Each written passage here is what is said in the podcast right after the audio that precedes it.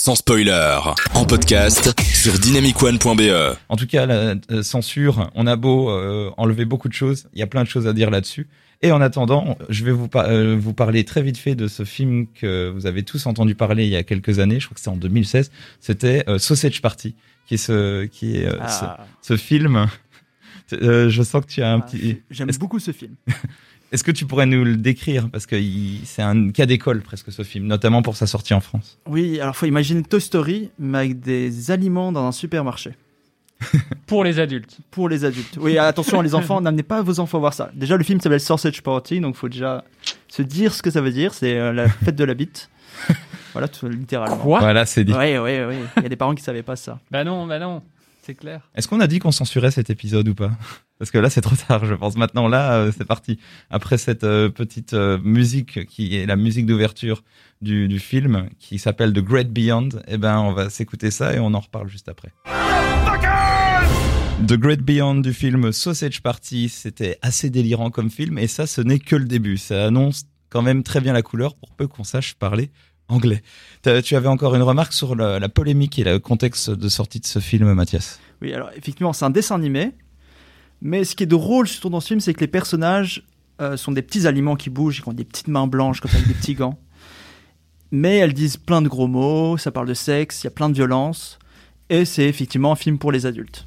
Mais tous les parents, toutes les personnes n'étaient pas nécessairement au courant de ça, malgré le titre euh, du dessin animé.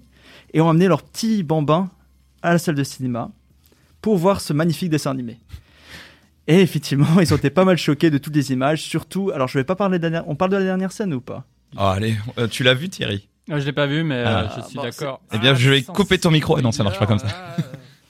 Eh ben, Non, en mais fait, on peut juste la mentionner. Ouais, c'est vrai. En fait, le film finit sur une orgie, littéralement. Ouais, j'ai déjà. Ouais, tu as tous les aliments ça, ouais. qui baisent ensemble, voilà. Enfin, sans crus. Et les parents étaient un peu choqués. Alors déjà, je comprends pas tous les parents qui ont fait toute l'émission, tout le, Ouais, tout qui- le film. ouais, qui sont restés jusqu'à là, ah ouais, non, ça va la drogue. euh, la- ah, mais l'orgie, non, ça, non.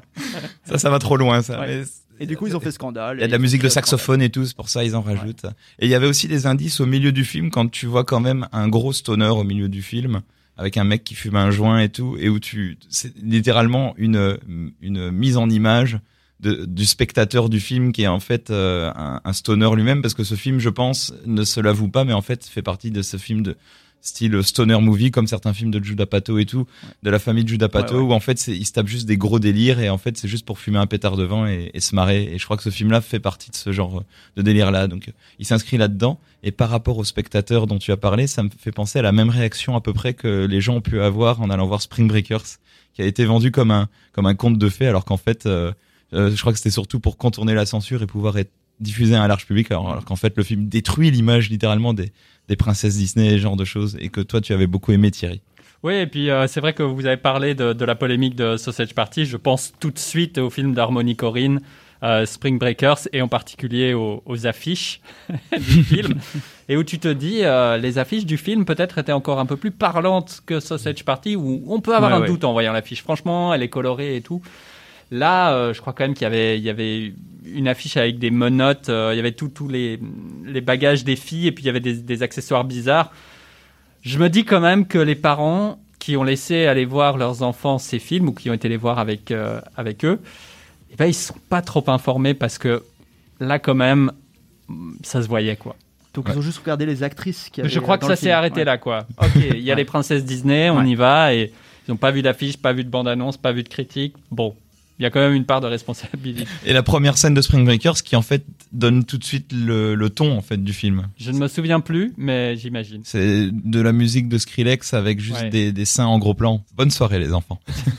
Ça va être merveilleux. Tout ce qu'on va évoquer qui doit être censuré, on va évoquer que des choses qui peuvent être pénalement euh, criminelles. C'est ça qui va être génial.